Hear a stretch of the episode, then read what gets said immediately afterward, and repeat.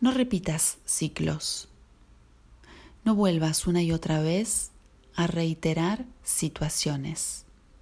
Revisa tus estados anteriores y asumí el coraje y la voluntad para salir de tu inseguridad producto de tu baja autoestima. Observa cuánto tiempo hace que das vueltas en un mismo lugar emocional sin poder salir. Tómate un ratito y pregúntate, ¿qué necesitas cambiar? ¿Qué situaciones están ya vencidas y te ocasionan pérdida de energía?